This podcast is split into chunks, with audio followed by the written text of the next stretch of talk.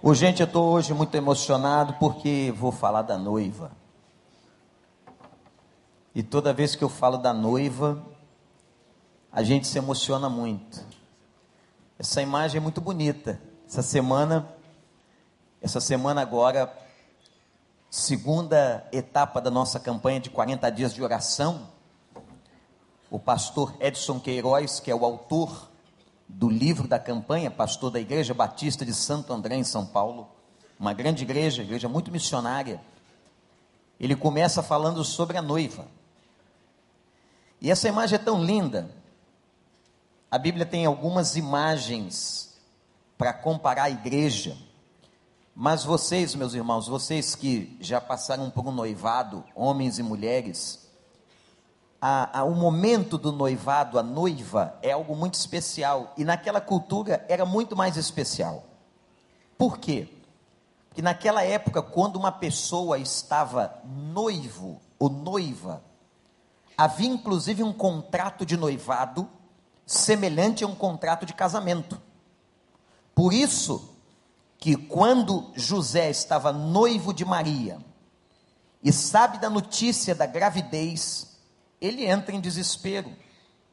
Se não é o anjo aparecer para lhe dizer aquilo que ele deveria fazer, ele certamente ficaria desesperado. Porque havia naquela época um contrato. Os noivos ainda não contraíam as núpcias somente no casamento, mas já era algo de muita intimidade entre o casal. O noivado é o tempo, não é? O tempo que você vai arrumar a casa, você vai comprar as coisas. É um dos momentos mais bonitos na vida de um casal, esse período de noivado, que inclusive para muita gente está acabando na cultura brasileira. Mas essa imagem da igreja como noiva, da igreja como aquela noiva do Senhor, será o tema da campanha nesta semana. Mas hoje eu queria que você abrisse sua Bíblia numa outra imagem da igreja espetacular que se encontra na primeira carta de Paulo aos Coríntios, capítulo 12. Primeira carta de Paulo aos Coríntios, capítulo 12, versículo 12. Se você tiver aí um papel, uma caneta, quiser anotar algumas coisas no seu iPhone, no seu iPad, eu acho que seriam importantes sobre a noiva do Senhor, sobre a igreja.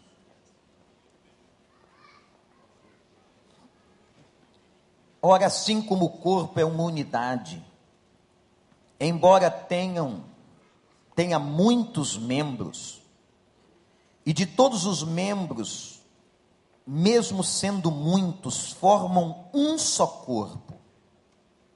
Assim também com respeito a Cristo, pois em um só corpo todos nós fomos batizados em um único Espírito quer judeus, quer gregos, quer escravos, quer livres. E a todos nos foi dado beber de um único espírito. O corpo não é feito de um só. O corpo não é feito de um só membro, mas de muitos. Se o pé disser, porque não sou mão, não pertenço ao corpo, nem por isso deixa de fazer parte do corpo. E se o ouvido disser, porque não sou olho, não pertenço ao corpo, nem por isso deixa de fazer parte do corpo. Se todo o corpo fosse olho, onde estaria a audição? Se todo o corpo fosse ouvido, onde estaria o olfato? De fato, Deus dispôs cada um dos membros do corpo segundo a sua vontade. Se todos fossem um só membro, onde estaria o corpo? Assim, há muitos membros, mas um só corpo. O olho não pode dizer à mão: Não preciso de você, nem a cabeça pode dizer aos pés: Não preciso de você. Ao contrário, os membros do corpo que parecem mais fracos são indispensáveis. E os membros que pensamos serem menos honrosos tratamos com especial honra. E os membros que em nós são indecorosos são tratados com decoro especial, enquanto os que em nós são decorosos não precisam ser tratados de maneira especial. Mas Deus estruturou o corpo dando maior honra aos membros que dela tinham falta, a fim de que não haja divisão no corpo, mas sim que todos os membros tenham igual cuidado uns dos outros, uns pelos outros. Quando um membro sofre, todos os outros sofrem com ele. Quando um membro é honrado, todos os outros se alegram com ele. Ora, vocês são o corpo de Cristo, e cada um de vocês individualmente é membro desse corpo. Assim, na igreja, Deus estabeleceu primeiramente apóstolos, em segundo lugar, profetas, em terceiro lugar, mestres, depois os que realizam milagres, os que têm dons de curar, os que têm dom de prestar ajuda, os que têm dons de administração, os que falam diversas línguas, são todos apóstolos, são todos profetas, são todos mestres têm todos o dom de realizar milagres, têm todos os dons de curar, falam todos em línguas, todos interpretam. Entretanto, busquem com dedicação os melhores dons. Que o Espírito Santo de Deus nos abençoe. O que não é igreja?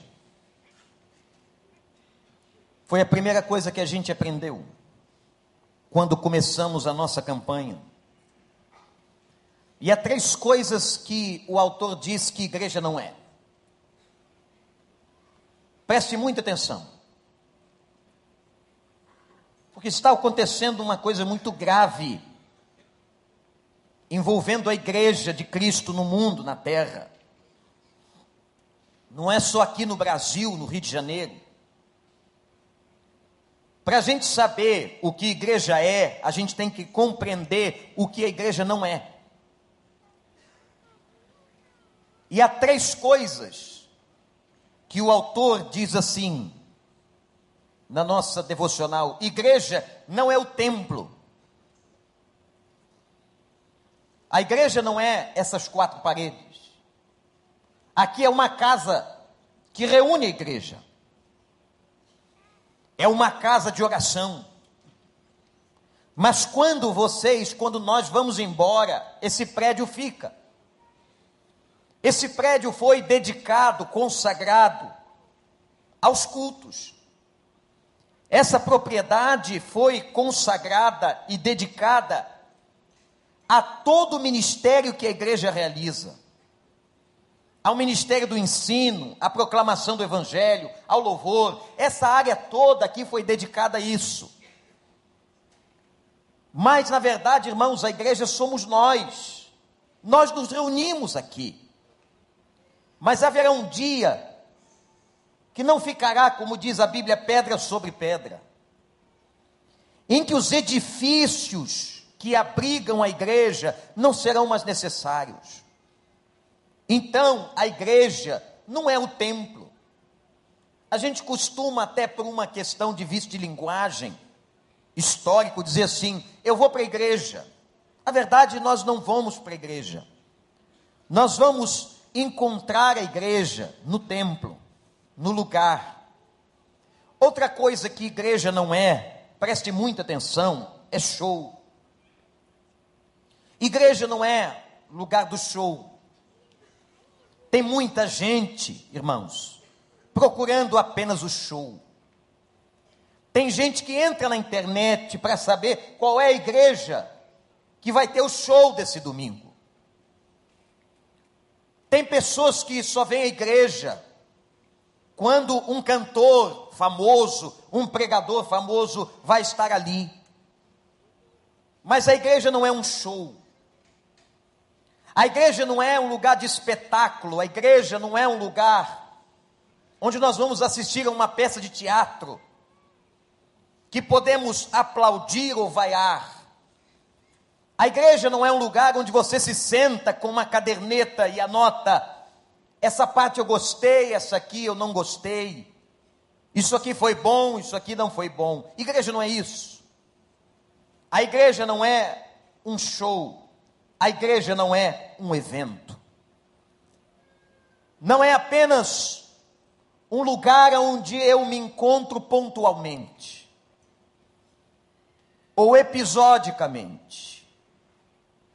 Não é um lugar onde eu apenas vou às vezes, como eu às vezes vou ao cinema, às vezes vou a um teatro, às vezes frequento um determinado restaurante. Não, a igreja não é isso. A igreja não é o templo, a igreja não é a feitura de um show, a igreja não é um lugar episódico onde acontece um evento.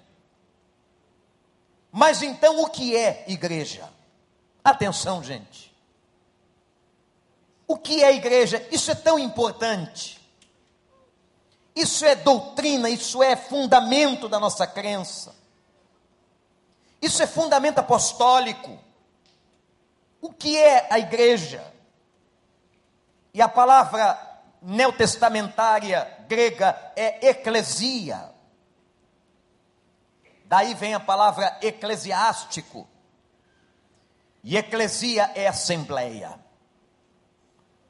Interessante que a tradução para o português mais literal da palavra eclesia, vocês sabem que o texto grego, primeiro ele é transliterado, e depois de transliterado, ele tem que ser traduzido. Por isso que não é fácil mexer com as línguas bíblicas, por exemplo. A melhor tradução do português para a palavra eclesia assembleia dos que foram chamados para fora. O que, que significa isso? Primeiro, que o conceito de igreja é um conceito de um grupo de pessoas. Por isso que Cristo foi estabelecendo um número mínimo para a existência de uma igreja, onde estiverem quantos? Dois ou três reunidos no meu nome. Eu estarei aí. A igreja tem um número mínimo para existir, mas ela não tem um número máximo. A vontade de Deus é que todos sejam salvos. A vontade de Deus é que todo o recreio dos bandeirantes faça parte de uma igreja. Que toda a cidade do Rio de Janeiro seja pertencente a uma igreja. Ora, nós somos chamados como grupo, como congregação, para fora. O que, que significa isso? Nós somos chamados para interromper o avanço do mal. A igreja está na sociedade, a igreja está presente no mundo. Jesus disse na oração sacerdotal de João 17: Pai, eles não são do mundo, mas eu os envio ao mundo. Eles não têm a vida do mundo, eles não têm a mente do mundo, eles não têm os valores do mundo, mas eu os envio ao mundo para que no mundo sejam sal da terra e luz do mundo. Para que no mundo façam diferença, para que no mundo essa assembleia, esta congregação, eles possam levar uma mensagem que interrompa o mal, que está em escala cada vez mais avassaladora na sociedade contemporânea. Então, igreja, preste atenção, meu irmão, igreja é ajuntamento de pessoas. Não existe, anota no seu coração, não existe igreja de um só. Não existe a igreja individualizada. Se é igreja, é congregação. Se é igreja, é assembleia. Se é igreja, é ajuntamento. Seja no templo ou nas casas, como diz o Novo Testamento, e eles se reuniam todos os dias, nas casas e no templo. Seja aqui ou sejam nas células mas não existe igreja de um só. Um demonismo tomou conta da sociedade. E quando eu digo a sociedade, eu digo a sociedade cristã. De que, ah, eu, eu sou crente, mas eu não preciso de igreja. Os chamados desigrejados. Pessoas que estão no Facebook, na internet, apenas sentando sarrafo na igreja, falando da igreja. Irmãos, tem até pastores, homens que se dizem pastores, falando mal da noiva de Cristo, criticando a igreja, estimulando pessoas a se afastarem das igrejas, que nós não precisamos de igreja, que basta a gente assistir um culto na internet, que basta a gente abaixar um aplicativo, que basta a gente estar de frente para a televisão da casa, ligar o rádio numa rádio evangélica. Não, isso não substitui a igreja. São ferramentas que podem até ser uma bênção, mas não substituem o ajuntamento, a ministração, o olho no olho, o toque, não substitui a bênção de adorarmos juntos ao Senhor. O que aconteceu hoje aqui de manhã, da forma como aconteceu, não acontece na sua casa com você, seu marido, ou você sozinho. O que aconteceu aqui hoje, a beleza da adoração coletiva, isso é um privilégio da igreja. E lhes digo mais, irmãos: há palavras que Deus só ministra aqui Há coisas e palavras que Deus faz e ministra no aconchego do teu lar, na particularidade da tua devocional, no momento que você abre o livro da campanha, mas há outras que Deus só fala quando o povo está junto. Quando os dez mandamentos foram entregues, eles não foram entregues individualmente ao povo de Israel, mas Moisés chamou toda a congregação, os reuniu e disse: Assim diz o Senhor. Há coisas que Deus só fala na grande congregação. Há coisas que Deus só fala no ajuntamento. E há então, gente, um demonismo de que nós não precisamos estar juntos. Há uma pregação hoje e meus irmãos, eu acho que a igreja sofre dois tipos de ataques. O primeiro é o ataque que vem de fora. É esse ataque maligno, esse ataque de leis, esse ataque de perseguição, esse ataque de morte, esse ataque que o ímpio faz à igreja. Mas há um outro tipo de mal, de um, um outro tipo de ataque, que é o ataque de dentro da própria igreja. Talvez esse ataque de dentro do próprio exército, da própria igreja, seja mais venoso do que o ataque de fora. Porque são pessoas que estão dentro da igreja, sentadas nos bancos da igreja, e são verdadeiros críticos e profetas do mal dentro da igreja. Falam o tempo inteiro mal da igreja. Meus irmãos, nós temos que tomar muito cuidado com isso. Há uma pregação por aí que não precisa mais. E eu quero dizer uma coisa para vocês.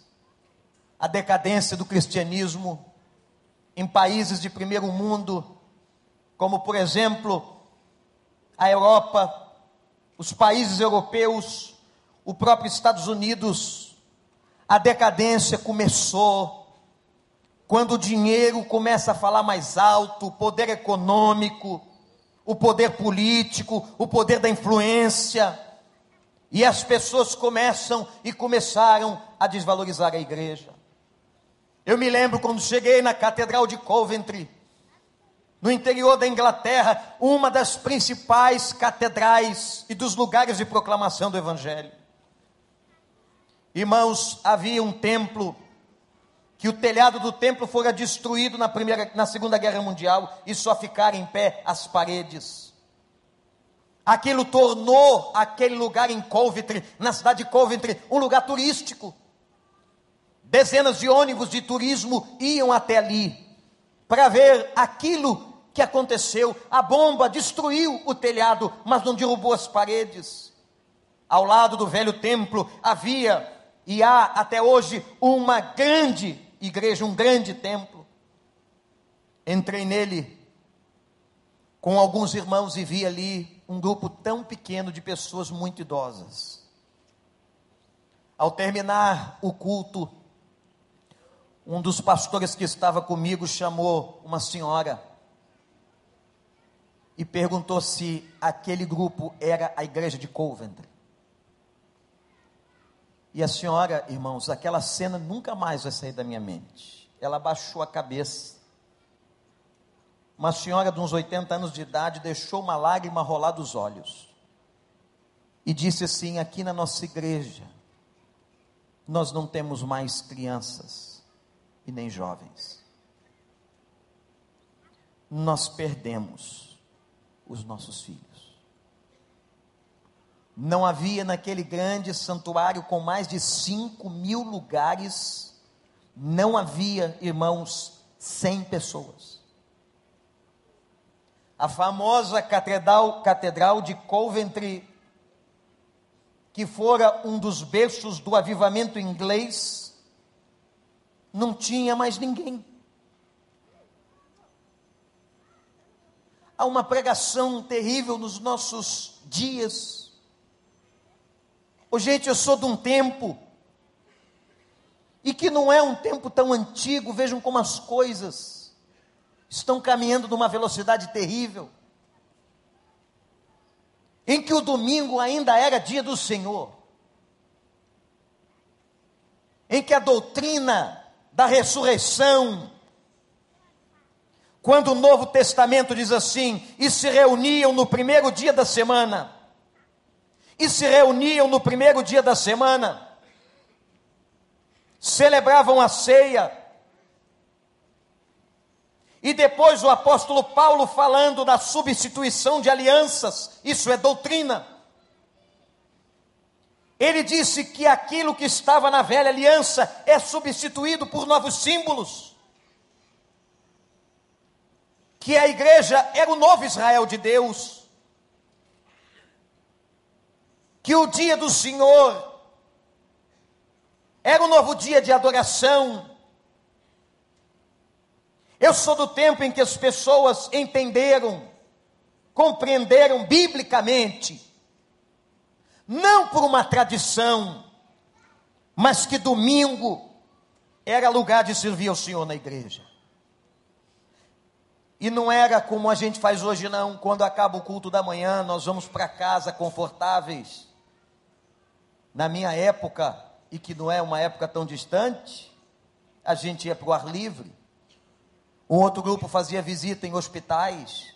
Um outro grupo subia as favelas. Quem é dessa época aqui? Levante sua mão. Olha aí. E a igreja trabalhando durante a tarde para que de noite todo mundo levasse visitantes para a igreja. Porque o pastor, agora à noite, não apenas pregaria um sermão que edificaria a igreja, mas daria um viés evangelístico para que fizesse um apelo e trouxesse pessoas à confissão de Jesus como Salvador. Era isso que acontecia. Mas hoje uma coisa totalmente diferente está acontecendo. As pessoas às vezes não estão aqui. Uma das orações principais que os pastores da cidade estão fazendo é o seguinte: Senhor, eu preparei a mensagem, mas levo o povo a gente recebe o recado do teu espírito para entregar à igreja, mas onde está a igreja? Cada domingo tem uma coisa nova. Cada domingo tem uma atração nova. E nós aqui, irmãos, numa igreja que caracteriza-se por uma população num bairro de classe média, a facilidade do transporte, do dinheiro, tem sempre uma oferta de um hotel, tem sempre uma promoção de viagem, tem sempre alguma coisa boa acontecendo que a gente pode pagar. E a igreja, estar na igreja é uma coisa absolutamente secundarizada. Essa semana na minha célula pegou fogo esse assunto, a gente conversando sobre as oportunidades das casas de praia, dos encontros. E como isso divide a família, como isso traz problemas. que com um longo e ao longo do tempo a gente vai percebendo que aquilo é uma estratégia do inferno para desmotivar, para desvalorizar a igreja. Meu filho participa de uma atividade esportiva e aconteceu um negócio muito interessante na sexta-feira. No final do dia, o professor daquela atividade entregou um bilhete na mão dele e disse outra coisa. O bilhete dizia que ele tinha uma atividade especial, que ele estava convidado para uma atividade especial no dia 18, no dia seguinte, ontem. Mas o professor, eu fiquei muito atento àquela sutileza. O professor disse assim: essa atividade é para você vir aqui domingo. Ele é uma criança de oito anos, apaixonado pela atividade que faz. Imediatamente ele olhou para mim e eu olhei para ele.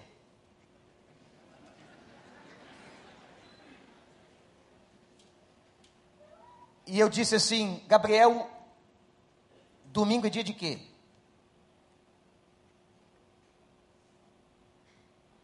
E ele ficou quieto. Gabriel, meu filho, domingo é dia de quê? Ele disse: É dia de igreja, pai? Eu falei: Não, é dia do Senhor.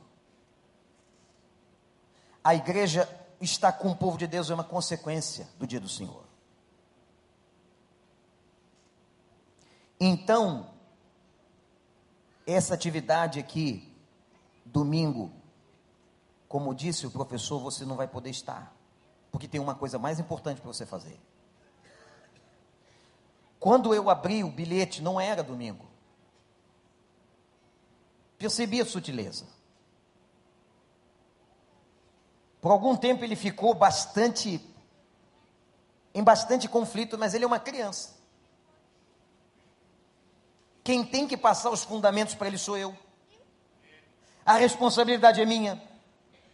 Se eu dissesse para ele naquele momento ali, não tem problema, é um domingo só. Vai vir o segundo domingo, vai vir o terceiro, vai vir o quarto, vai vir o quinto convite, e daqui a pouco ele vai entender que não há qualquer importância dele estar com o povo de Deus no domingo, e é por isso que muitos estão fora da igreja porque começa com as sutilezas, começa com a coisa pequena, e é você, pai. É você, mãe. Eu digo aqui com os que vão apresentar os seus filhos: se vocês orarem, seus filhos vão orar. Se vocês lerem a Bíblia, seus filhos vão ler a Bíblia. Se vocês vierem à igreja, seus filhos virão. Mas se nós ensinamos a eles que o ajuntamento não é importante, que é suficiente que eles aceitem a Jesus, se batizem e não voltem mais aqui. Isso está absolutamente errado. Isso é uma estratégia do inferno.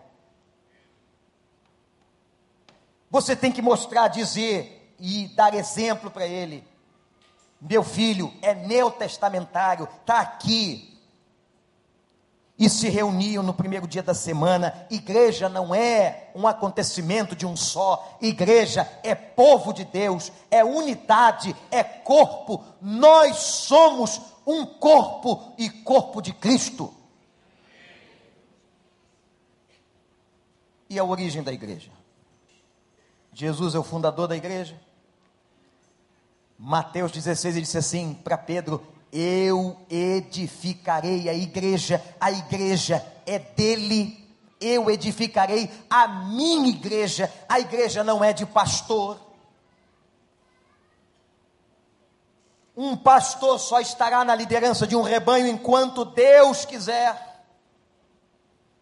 Mas ele será substituído um dia, até a volta do Senhor, e a igreja do Senhor permanecerá debaixo do governo do Senhor.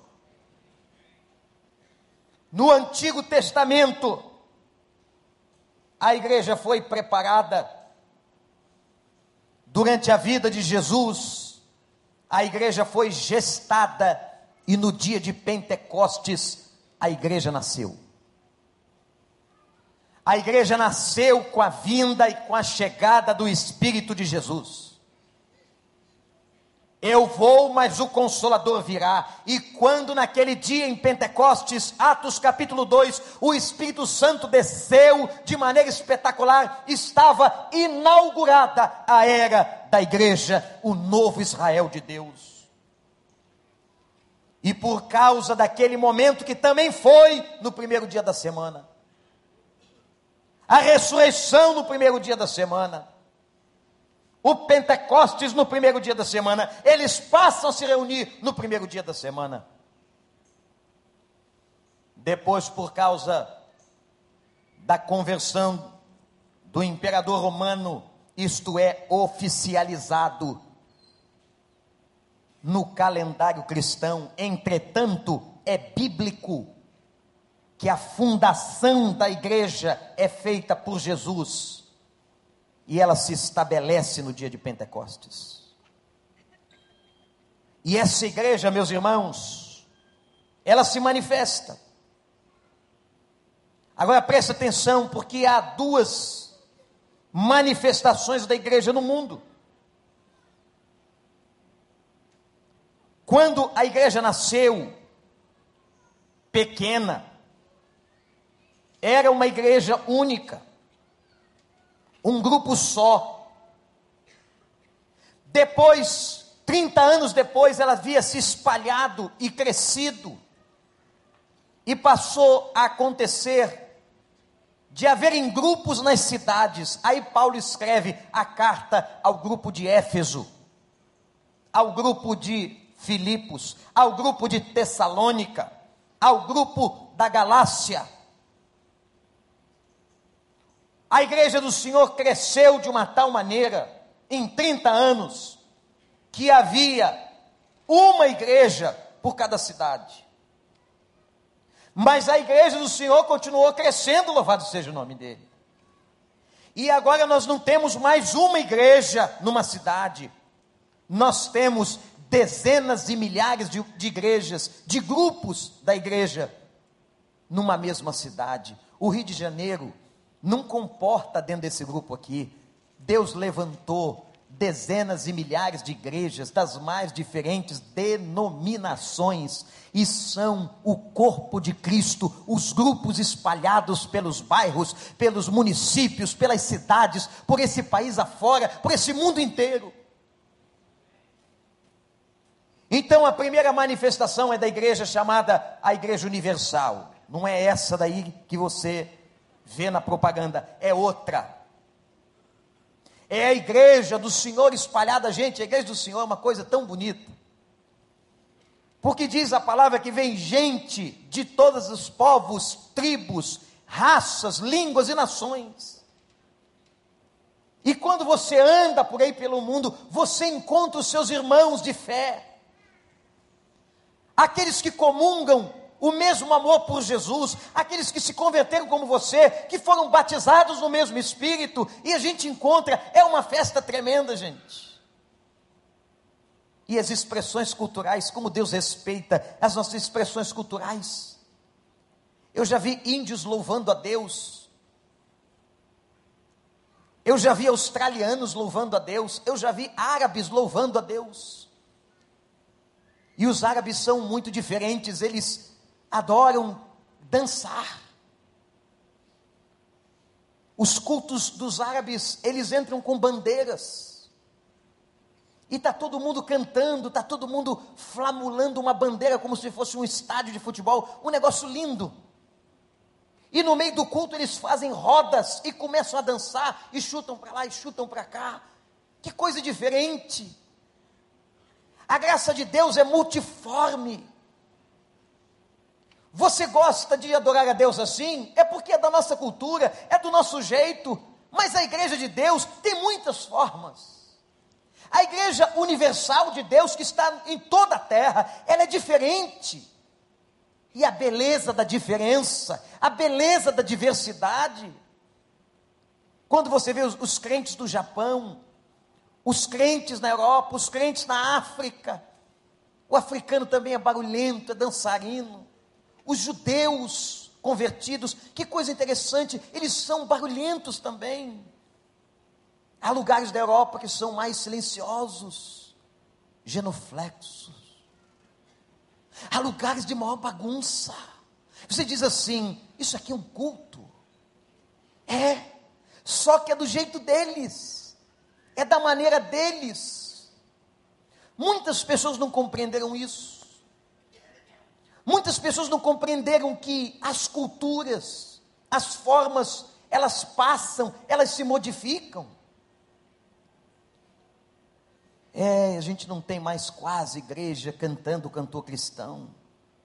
Os hinos tão lindos de 1545, de 1600, são lindos.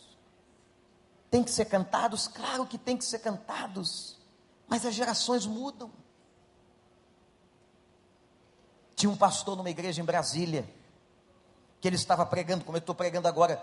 Se um sujeito levanta, como aquela senhora ali com aquele bebê, tadinha ou se uma criança, ele parava de pregar. Enquanto o silêncio não fosse total, você não escutava a asa da mosca batendo naquele culto. Tal era o entendimento daquilo que era reverência. Esse pastor já partiu para a eternidade. Você imagina, se ele pudesse voltar à vida e chegasse aqui hoje, essa barulhada toda, essa confusão, Inventaram esse negócio de back vocal e botaram um cara aqui, todo mundo com um microfone, cada um com um. Naquela época não tinha um para o pastor, hoje tem um para cada um. E os caras começaram agora a bater palma. Imagina aquele pastor entrando aqui. O choque cultural que ele não ia ter. O choque de tradições. Mas o, a beleza da igreja do Senhor é essa multiplicidade étnica da igreja universal. A igreja de Cristo espalhada por toda a terra. E a outra expressão somos nós, igreja local. A igreja que está aqui, mas só no recreio, irmãos. Há cinco anos atrás, só o recreio dos bandeirantes já tinha mais de 40 igrejas evangélicas. Porque Deus entendeu que para atender 90 mil moradores do recreio, não dá para ter uma, não dá para ter dez, tem que ter muitas. E louvado seja Deus que tem muitas. E louvado seja Deus que não são centros de macumba. E louvado seja Deus que não são bares, que não são boates, que não são. Eu passei aqui onde nós funcionamos muitos anos. Eu passei ali sexta-feira, duas da manhã, tinha uma vigília de oração. Eu disse: Louvado seja Deus que Deus preservou este lugar. Isso aqui não é uma escola, não é? Isso aqui continua sendo um lugar de adoração do povo de Deus. E Deus faz isso. E mesmo numa cultura como a nossa, tem crente de todo tempo, tem de todo tipo, de toda época, de todo entendimento. Tem crente mais barulhento, tem crente menos barulhento, tem crente mais sério, tem crente menos sério, no sentido de se comportar de verificar, de viver a fé cristã. E a gente não pode achar que na igreja de Deus só tem gente como a gente. Não, tem gente de todo tipo. Tem gente com toda cara, tudo diferente, é de toda cor, é de todo povo, porque Deus, Ele tem uma maneira maravilhosa, Ele tem um humor sensacional, Ele fez um monte diferente. Talvez Ele goste mais de chineses, porque é o que tem mais na terra, mas tem gente de todo tipo. Mas também tem um bilhão de gente lá na Índia. Você já pensou isso? Então não pensa que é como você acha.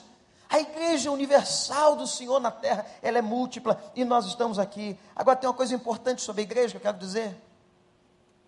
Tem um cabeça na igreja. A Bíblia diz que o cabeça da igreja é Cristo. Ele é a pedra angular, a pedra principal. Gente, é por isso que a igreja está de pé. Porque se a pedra principal fosse o Pedro, se a pedra principal fosse o pastor, se a pedra principal fosse o Papa, a igreja já teria ruído, mas a pedra fundamental, principal, angular da igreja é Jesus de Nazaré, é o Senhor. É por isso que vieram guerras, veio violência, perseguição e morte e agressividade contra a igreja, leis contra a igreja, mas a igreja de Cristo continua em pé no mundo dois mil anos. Isso não é uma empresa, isso não é uma organização comum, isso é povo de Deus. Não sou eu que sustento e nenhum pastor. Nós vamos dar conta de estarmos aqui na frente, mas quem edifica e sustenta a igreja é Jesus de Nazaré. E ele disse: as portas do inferno não vão prevalecer contra a igreja. Ah, não vão, não, gente. Você acredita nisso? Ele disse: se Jesus é o cabeça, nós somos o corpo. Olha que imagem que Paulo usa no texto, linda.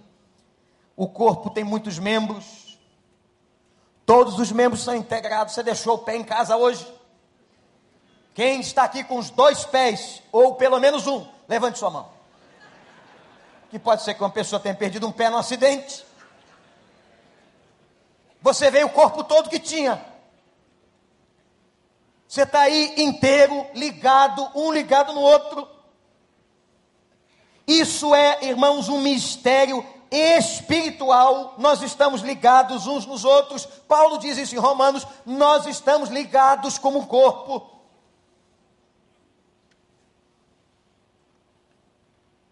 me, me lembra agora de um membro do corpo bem pequeno, do seu corpo. O dedo, como é o nome? Por que, que tem esse nome? Dedo mindinho. Já, só o nome dele já é menor, né? o nome dele já é um nome pejorativo. Dedo mindinho, quer dizer, parece que ele não serve para nada. Para dar topada, não é? Corte o seu, para você ver o que vai acontecer. Se você cortar, amputar o dedo mindinho, você começa a perder o equilíbrio. O membro que pensamos, vejam um texto. O membro que pensamos ser menos importante é tão importante quanto um membro mais honrado. Os membros do corpo e Deus que escolheu. Isso aqui vai ser mão, isso aqui vai ser pé. É a beleza do que chamamos de diversidade. Nós somos um corpo diferente. Cada um aqui ocupa uma função. E sabe qual é o nosso problema? Olhem para mim. É porque a gente quer muito que o outro irmão que está na mesma igreja, agora eu não estou falando de cultura, eu estou falando de um mesmo grupo, estou falando da igreja local. A gente quer que o mesmo irmão que está ali com a gente, que compartilha do culto com a gente, que pense como a gente. É por isso que tem problema em igreja. Eu quero que o outro tenha a minha cabeça, o outro não tem a sua cabeça. O outro não gosta do que você gosta. Eu gosto de ver aqueles líderes de ministério apaixonados. E o cara acha que igreja é fazer obra social. Igreja tem que fazer obra social, mas ele acha que todo mundo tem que fazer obra social. Aí eu pergunto, pergunto assim: mas você não acha também que tem alguém que tem que fazer alguma coisa com as crianças? Ele não pode focar, ele pode fazer obra social, mas ele pode focar no outro ministério. Alguém não vai trabalhar de uma outra maneira, o corpo é múltiplo. Ninguém vai entender um corpo formado só de orelha. Imagina isso. Imagina agora como se o nariz fosse uma orelha, sua boca tivesse uma orelha, você fosse uma orelha. Você ser muito feio, mais do que é. Nós somos diferentes. Cada um tem uma função. Essa é uma designação de Deus. E aí você diz assim: agora vem uma parte importante. Quem é que faz parte desse corpo? Então anota, você, meu irmão, minha irmã, meu amigo que está aqui. Aqueles que se arrependeram dos seus pecados, confessaram Jesus Cristo como único e suficiente Salvador. Essa frase não é um jargão. Se arrependeram dos seus pecados e reconheceram Jesus como seu único e suficiente Salvador. Eu não preciso de outro Salvador. Eu não preciso do auxílio dos apóstolos, dos santos. Eu não preciso da ajuda de Maria para ser salva. Ele é Jesus, o meu único e suficiente Salvador. Louvado seja o nome dele. Ele morreu na cruz. Ele derramou o seu sangue, Ele batizou a gente com seu espírito, Ele é suficiente.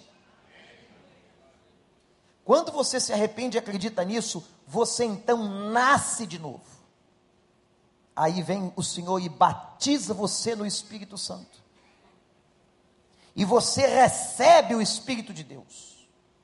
Você agora, diz Paulo aos Efésios, é selado. Você nasceu de novo, recebeu um selo. Você é propriedade de Deus. Pensa nisso. Você recebeu um selo na sua conversão. Você é propriedade de Deus. O nosso selo é a presença do Espírito Santo. E agora eu vou testemunhar ao mundo que isso aconteceu na minha vida. Como? No batismo das águas. Depois de eu ter me arrependido, me convertido, recebido o Espírito Santo, eu agora vou proclamar e vou dizer que eu fui lavado no sangue de Jesus e que eu agora sou da família de Deus. Aí o batismo é essa festa visível daquilo que invisivelmente aconteceu dentro de nós, aquilo que aconteceu dentro de você, o povo vê nas águas do batismo. Louvado seja o Senhor. Se você ainda não se batizou biblicamente, olha, o batistério está molhado, pode ser hoje. Se prepare para isso. A gente quer frequentar o grupo, mas não é convertido.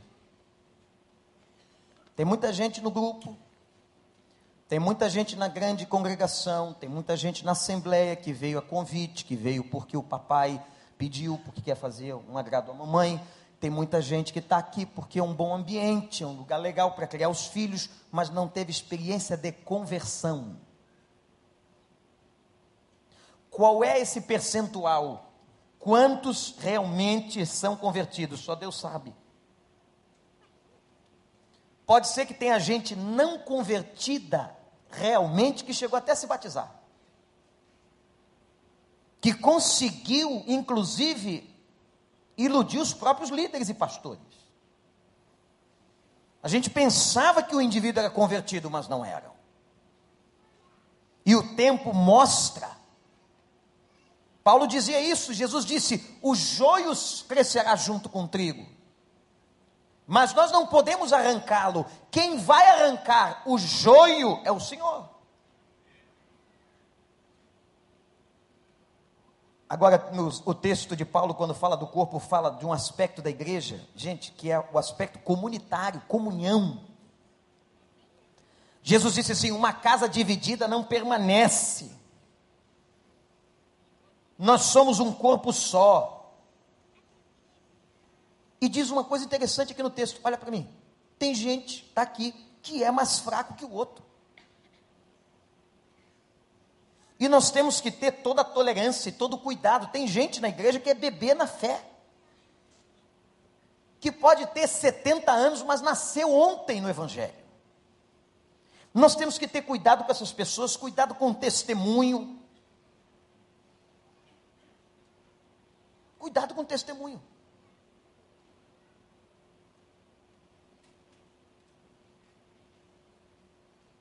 Aqueles que estão na igreja, e às vezes nós mutilamos essas pessoas, prejudicamos o potencial delas. E uma das coisas que mais entristece o coração de Deus são as nossas brigas, as nossas crises de relacionamento. Em todas as igrejas, como isso é coisa do diabo, de gente que fala mal do corpo, de gente que não respeita o outro.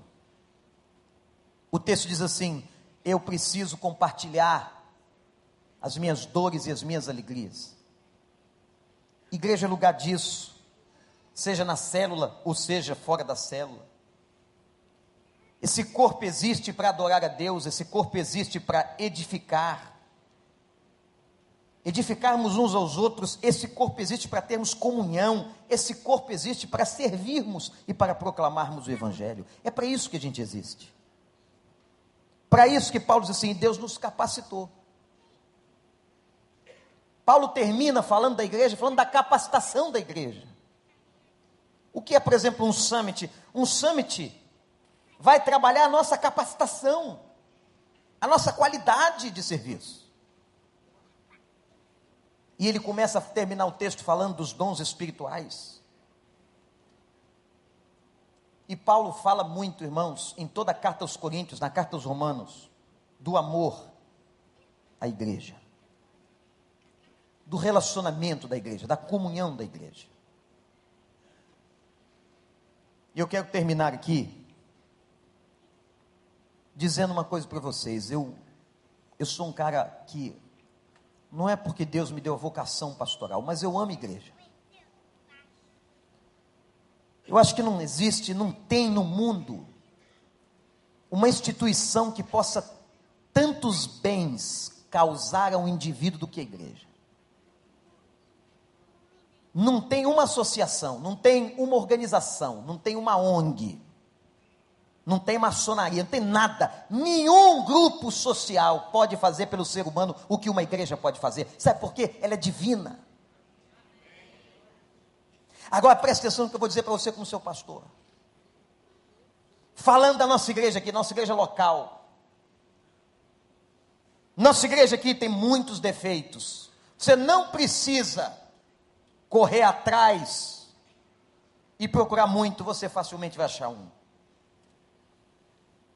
Como todas as igrejas, nós somos uma igreja que tem defeitos. Os pastores de vocês têm defeitos. Nenhum de nós é perfeito. Às vezes falamos o que não queríamos ter falado. Tomamos decisões erradas pensando que podíamos estar acertando. Os líderes não são perfeitos. A igreja não é perfeita. Nós não estamos como igreja do recreio onde Deus gostaria que estivéssemos. E tem gente que escuta uma coisa dessa se enche, tá vendo? Não falei? Olha só, o pastor está confessando. O pastor está dizendo tudo que eu penso. Essa igreja é cheia de pecado, de erro. E o cara se bota naquela posição, ele é um fariseu. Hipócrita. Que acusa o dedo para a noiva do Senhor. A igreja do Senhor. E você acha que o dono da igreja não sabe que a gente é imperfeito? Você acha que o dono da igreja não tem consciência dos nossos defeitos? Você acha que o dono da igreja não sabia quando ele formou essa ideia de que a igreja seria imperfeita na terra? Mas eu continuo, eu continuo amando a igreja. Apesar de todos os defeitos, é aqui que eu quero criar o meu filho, é aqui que eu quero trazer a minha família. E o dia que eu não for mais um pastor que ministro, eu continuarei até o dia que o Senhor me der saúde a estar junto da igreja do Senhor. Eu louvo a Deus por essa igreja aqui. Eu louvo a Deus pela história dessa igreja, até porque eu a conheço muito bem. Eu louvo a Deus pelos nossos encontros de adoração, que não são perfeitos na sua música, mas são uma bênção e já marcaram a vida de tantas famílias. Eu louvo a Deus pelas nossas células que estão crescendo e por aqueles que entenderam. Louvado seja Deus pela reunião das casas. Eu louvo a Deus pelos intercessores, por aqueles que estão intercedendo e orando por essa igreja. Quando vem um defeito nela, botam o joelho no chão e clamam: Senhor, abençoa a nossa igreja, porque a nossa eu amo a igreja e louvo a Deus pelos nossos líderes, porque não são perfeitos, nossos pastores, mas são servos do Senhor que estão tentando fazer a obra do Senhor. E quando algum deles, ou alguns deles, não quiseram continuar no caminho, Deus os tirou e o Senhor mostrou e nos deu a vitória. Eu louvo a Deus pelo ministério de crianças, que enquanto estamos aqui, eles estão lá embaixo recebendo a ministração.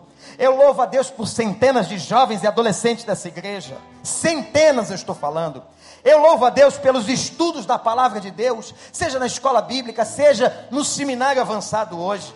Eu louvo a Deus, meus irmãos, por aqueles que servem nos diversos ministérios por gente que coloca um colete e diz que está com seu comportamento servindo ao Senhor, seja na recepção, seja no som, seja na imagem, seja com as crianças. Eu louvo a Deus pelos que servem. Eu louvo a Deus porque essa igreja nunca teve batistério seco, mas sempre tem água nele, que tem gente sendo batizada em nome de Jesus. Eu louvo a Deus por todos nós que chegamos aqui. A cada domingo eu louvo a Deus. Eu louvo a Deus pelas ovelhas que Ele nos dá. Essa porta está aberta, está aberta para quem quiser vir por carta, por batismo, por aclamação, que Deus mandou para cá, a gente recebe, porque aqui não há acepção de pessoas. Vem pobre, vem rico, vem preto, vem branco, seja o que for, vem que o Senhor mandar. Eu louvo a Deus pelos que vêm, eu louvo a Deus pelas ovelhas que Ele nos dá, eu louvo a Deus pela diversidade dessa igreja. Porque tem pessoas que pensam diferente, aleluias, porque todo mundo aqui pensa, cada um com a sua cabeça, mas estamos todos unidos pelo corpo de Jesus Cristo. Eu louvo a Deus pelos que são fiéis no sustento, nos dízimos e nas ofertas, porque apesar de alguns não o serem, Deus nunca nos deixou faltar. Eu louvo a Deus pelo patrimônio maravilhoso dessa igreja. Os irmãos não têm ideia hoje do patrimônio na cidade do Rio de Janeiro, que talvez passe a casa dos 100 milhões de reais. Eu louvo a Deus pelo Centro de Ação Social Antônio Caldas Pinheiro, que está funcionando agora e que toda semana a sua igreja sustenta pessoas com atendimento médico, psicológico, dentário, comprando remédio, aceitando doações, dando cesta básica. Eu louvo a Deus pelo pastor Joel, pelo Austin, por todo mundo que está lá no Casacap trabalhando. Há 12 comunidades carentes. Quando as águas tomaram a Vargem Grande, aquele lugar foi o oásis para atender a vida das pessoas. Eu louvo a Deus pelo Casacap que Deus nos deu. Eu louvo a Deus pelo centro de cuidado humano que está aqui do lado. Que você, não sei se você já entendeu o que isso significa. As pessoas estão maravilhadas no próprio bairro, dizendo: o que, que é isso? Um alguém, uma igreja cuidando de pessoas. Eles não entendem. Eu louvo a Deus pelo centro de cuidado humano. Eu louvo a Deus pelo sustento dos missionários que essa igreja envia em seu nome, ou pela Junta de Missões Nacionais, ou pela Junta de Missões Mundiais. E a igreja está sustentando missionários no Brasil e no exterior. Louvado seja o seu nome, desde que nós éramos pequenininhos. Eu louvo a Deus pelas igrejas que nós organizamos, e são muitas. Eu louvo a Deus pelo trabalho com famílias e com casais dessa igreja, porque aqui muito casamento já foi restaurado para a glória do Senhor. Nessa igreja muita gente já casou, muitos filhos de vocês já casaram. Eu louvo a Deus por isso. Muitos bebês foram apresentados aqui. Eu louvo a Deus porque essa igreja tem servido a outras igrejas como polo de treinamento. E muita gente de igrejas pequenas, de igrejas mais fracas e carentes, vem aqui pedir ajuda e a gente tem podido servir esses irmãos e a essas igrejas. Tem igreja por aí que a gente já botou telhado, que a gente já deu treinamento, que a gente já deu oferta, que a gente já fez uma série de coisas, porque a quem muito se dá, muito será cobrado. Eu louvo a Deus, meus irmãos, porque hoje nós somos um centro de treinamento evangélico no Rio de Janeiro, a Igreja Batista do Recreio, a primeira Igreja Batista do Recreio.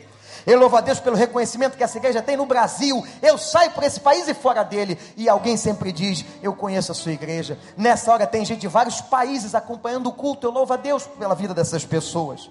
Eu louvo a Deus pela visão ampla que Deus deu a essa igreja, por ela ser pioneira. Vocês não têm ideia da quantidade de colegas que vêm aqui e dizem assim: Wander, como é que vocês estão fazendo? A gente podia fazer igual, a gente quer fazer isso também. Deus tem nos dado a bênção do pioneirismo, a visão aqui na igreja do recreio. Eu louvo a Deus por essa igreja ser uma igreja de pecadores resgatados e salvos pelo Senhor Jesus. Eu louvo a Deus que nós temos um celebrando a recuperação aqui hoje, que celebra a vida das pessoas, que recupera eu louvo a Deus porque a gente está rasgando o coração, dizendo assim: Olha, eu sou pecador, eu sou fraco, mas eu quero melhorar com Jesus. Eu amo a minha igreja, você ama a sua igreja? Eu amo, eu amo, eu não vou deixar falar mal, não vou. Se falar mal, eu vou partir para cima. Eu vou provar, eu vou mandar provar. Se precisar, a gente vai onde tiver que ir. Não vou deixar falar mal. Quer falar mal, sai fora. Vai procurar outra. Aqui é lugar de gente crente, gente séria, gente que está chorando com o Senhor, que está se quebrantando com o Senhor e as portas do inferno não vão prevalecer contra essa igreja. Fale você o que quiser falar, não sou eu que a sustento, não. Quem sustenta ela é Jesus. Ele é a pedra fundamental e a pedra angular dessa igreja. Eu saio por esse Brasil, eu encontro pastores e gente que passou por aqui, seminaristas que passaram por aqui, pessoas que foram membros aqui, dizem assim: Eu tenho saudade da igreja do recreio. Aquela igreja marcou a minha vida. Quantos colegas de ministério baixam os sermões do site da igreja para serem abençoados e abençoarem as suas congregações? Eu louvo a Deus pela vida da minha igreja. Eu louvo a Deus por vocês, por todos nós estarmos aqui, pelo presente que Deus nos deu. Louvado seja o nome do Senhor. E eu e você somos tão fracos com essa, como essa turma das, do celebrando. Que gente linda que tenha coragem de dizer: Olha, eu tenho um vício, eu tenho um problema. Eu vou chamar eles aqui agora. Vem aqui, turma do celebrando, estão espalhados aí sentados. Eles vão vir aqui e vocês vão ver uma coisa: sabe quem é essa gente aqui? É como eu e você, que passa os problemas da vida. Eu fiz uma palestra aqui, três mensagens sobre depressão. Vieram 800 pessoas aqui, quinta-feira. Um monte de gente confessando. Olha quem é essa gente. Você não gosta de igreja que tem isso, não? Então você tem que procurar outro lugar, vai para outro clube. Levanta o seu cartaz aí, minha irmã. Levanta, pode levantar. Olha aqui. Olha que coisa bonita. Olha só. Essa gente, essa gente assumiu que eles passam. Eu queria que você ficasse de pé onde você está. E que ninguém saísse agora, não. Senão é hora de sair. Olha para cá. Olha, essa gente passa isso aí, ó. Você passa isso aí? Você está em que grupo? Você que está sentado aí, você pode não ter confessado, mas você está aqui dentro. Você está dentro de um negócio desse aqui, ó. Aqui, ó. Olha lá. Olha só.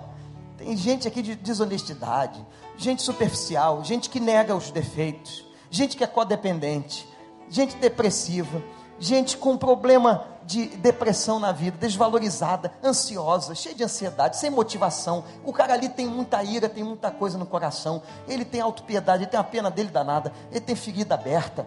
Tem tudo isso aqui, igualzinho a eu e você. Aí, vem para a igreja. Aí aqui o Espírito Santo age, o Senhor fala no coração. A gente ministra dons espirituais. Aí vocês sabem o que, que acontece? Olha o que, que acontece, gente. Eles vão aprendendo isso aí com a gente, olha. Vão aprendendo honestidade, vão aprendendo confiança, vão aprendendo aceitação, vão aprendendo equilíbrio. Igual eu e você, cara. Igual eu e você. Nós somos isso aqui, ó. Igreja é isso. Você acredita? Igreja é isso aqui. Igreja não é lugar de gente perfeita, não, é de lugar de gente fraca, gente em recuperação, eu e você. E a palavra diz assim: aquele que começou a boa obra em nós, ele vai aperfeiçoar.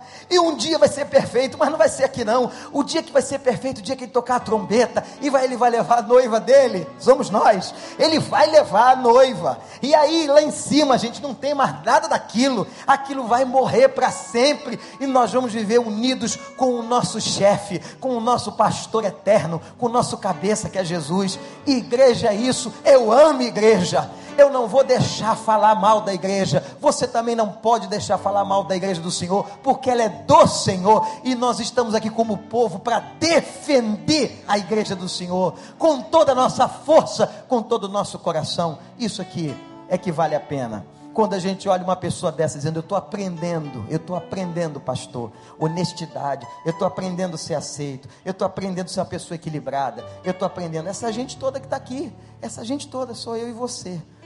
Eu e você. Feche seus olhos agora, enquanto nós vamos orar ao Senhor. Ministério de Louvor vai nos ajudar.